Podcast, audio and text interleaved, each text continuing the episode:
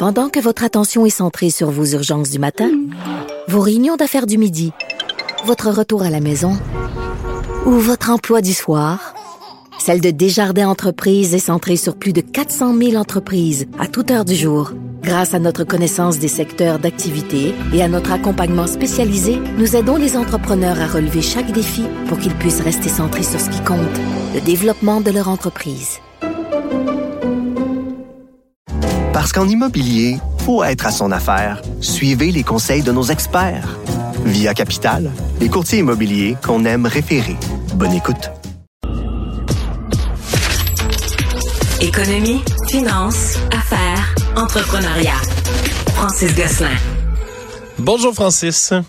Salut Alex. Écoute, euh, grosse, grosse, grosse nouvelle ce matin qui a fait tout un choc en Beauce. Il y a une usine qui a fermé, celle de Vallée Jonction, euh, usine de, viande qui finit par fermer. Euh, beaucoup d'emplois qui vont être perdus aussi. C'est, ça a nécessité même un point de presse pour bien expliquer la situation ce matin. Euh, oui, oui, tout à fait. Donc, euh, rappelons là, que l'usine de Vallée-Jonction avait été euh, en grève hein, pendant quatre mois en 2021. Ça avait été quand même assez assez triste là, comme comme histoire. Ça avait créé beaucoup de tensions à l'interne. L'entreprise avait même perdu une proportion importante de sa main d'œuvre tellement le conflit avait duré longtemps. Ça s'était soldé par des augmentations de salaire assez importantes de 26% sur quelques années pour les employés.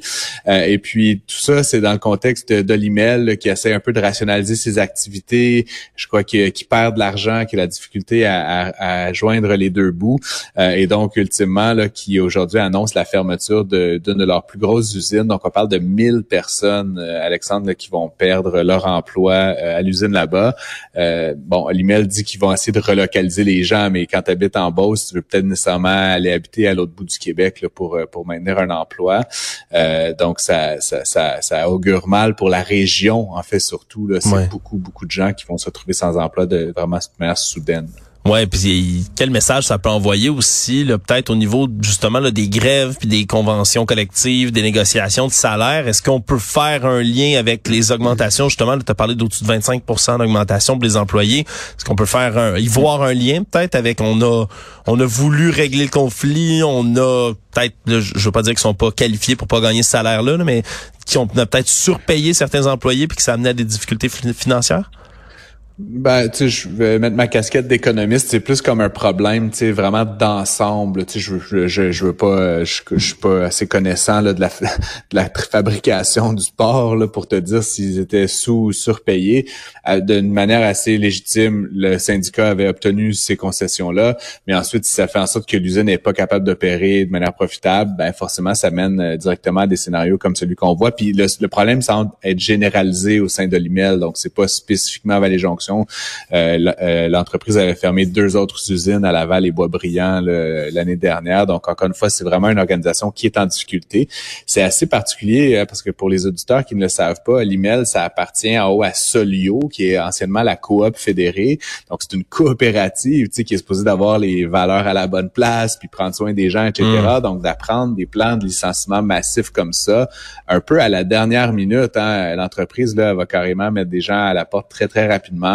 Euh, l'entreprise, euh, l'usine va être complètement fermée d'ici huit mois. Donc, ça laisse très peu de temps là, pour ces employés-là à se tourner de, bord euh, la bonne nouvelle, si tu veux, dans une certaine mesure, c'est que on vit une pénurie de main d'œuvre extraordinaire au Québec actuellement. La Beauce, c'est voisin de la région de Québec qui a le taux de chômage le plus faible au Canada actuellement bon, c'est pas évident d'aller jusqu'à Québec, mais toute la région du Grand Québec euh, est aux prises avec une pénurie de main-d'œuvre assez grave. Donc, j'ai l'impression que ces gens-là vont se replacer très rapidement.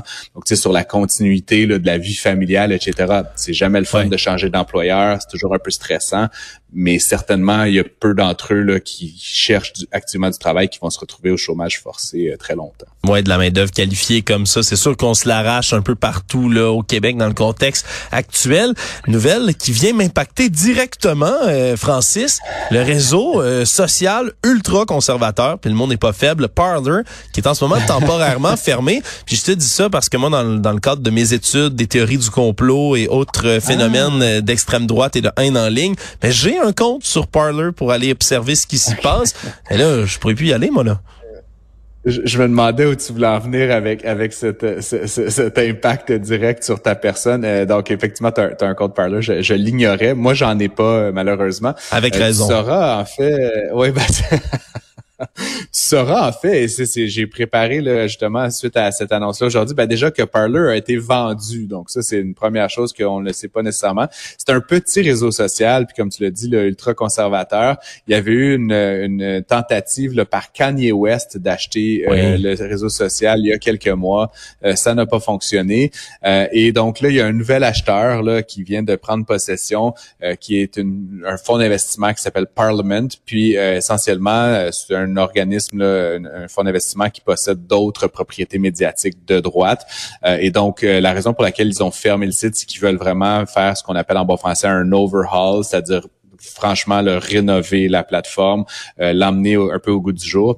Euh, Parler, ben, tu l'as étudié, là, tu pourrais m'en parler plus euh, que, que, moi je pourrais en parler, mais dans, dans l'écosystème, on va dire économique des, des, plateformes sociales, c'est une petite plateforme. On parle d'une quarantaine de milliers d'utilisateurs quotidiens, comparativement au réseau social de, de Monsieur Trump qui a plusieurs centaines euh, de milliers d'utilisateurs quotidiens. Puis Twitter, dont Monsieur Musk est un peu, tu sais, avec le langage du town square, puis un petit peu de, tu sais, la place publique, ouais.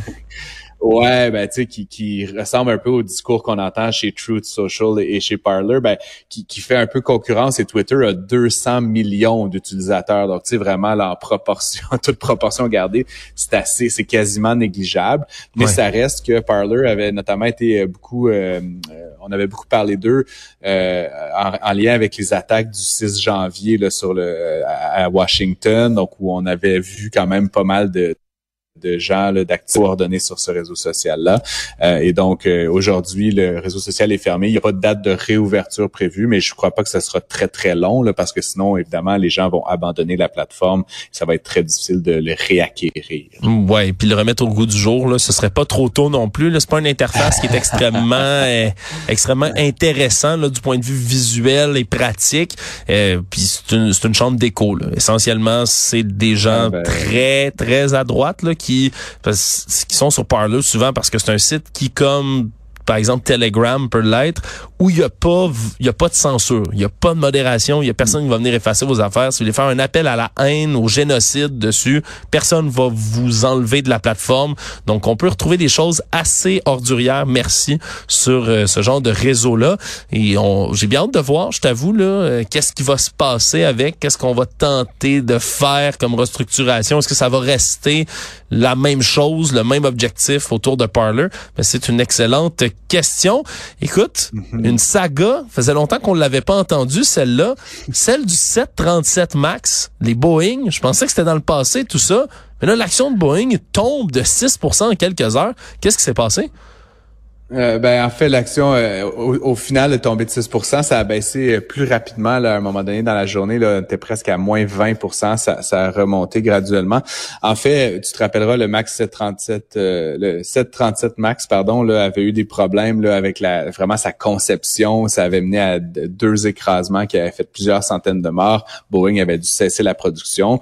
Ils ont finalement été clairés là, ils ont eu les autorisations de, des autorités de l'aviation civile pour relancer la production, remettre ces appareils-là. Et là, l'enjeu, en fait, c'est qu'un de leurs euh, sous-contracteurs, qui est Spirit Aero Systems, euh, a fourni des pièces qui étaient euh, non conformes, c'est-à-dire qui étaient carrément dangereuses, et donc il y a des problèmes de qualité. Là, fait que là, c'est plus tellement la conception d'ensemble que certaines composantes spécifiques. mais donc, ça oblige Boeing encore une fois à cesser la production de cet appareil-là. Boeing, c'est une entreprise qui vaut euh, plus de 100 milliards de dollars. Donc, quand je te dis que ça perd 5 ou 6 ou 20% ça se traduit par des dizaines de milliards de dollars de valeur boursière détruite. Et donc, évidemment, pas une bonne nouvelle pour les actionnaires de cette entreprise-là, mais aussi, euh, comme tu l'as peut-être vu la semaine dernière, Boeing euh, a dépassé Airbus là, au niveau des livraisons. Donc, c'était, ils étaient plutôt sur une bonne lancée là, ces derniers temps.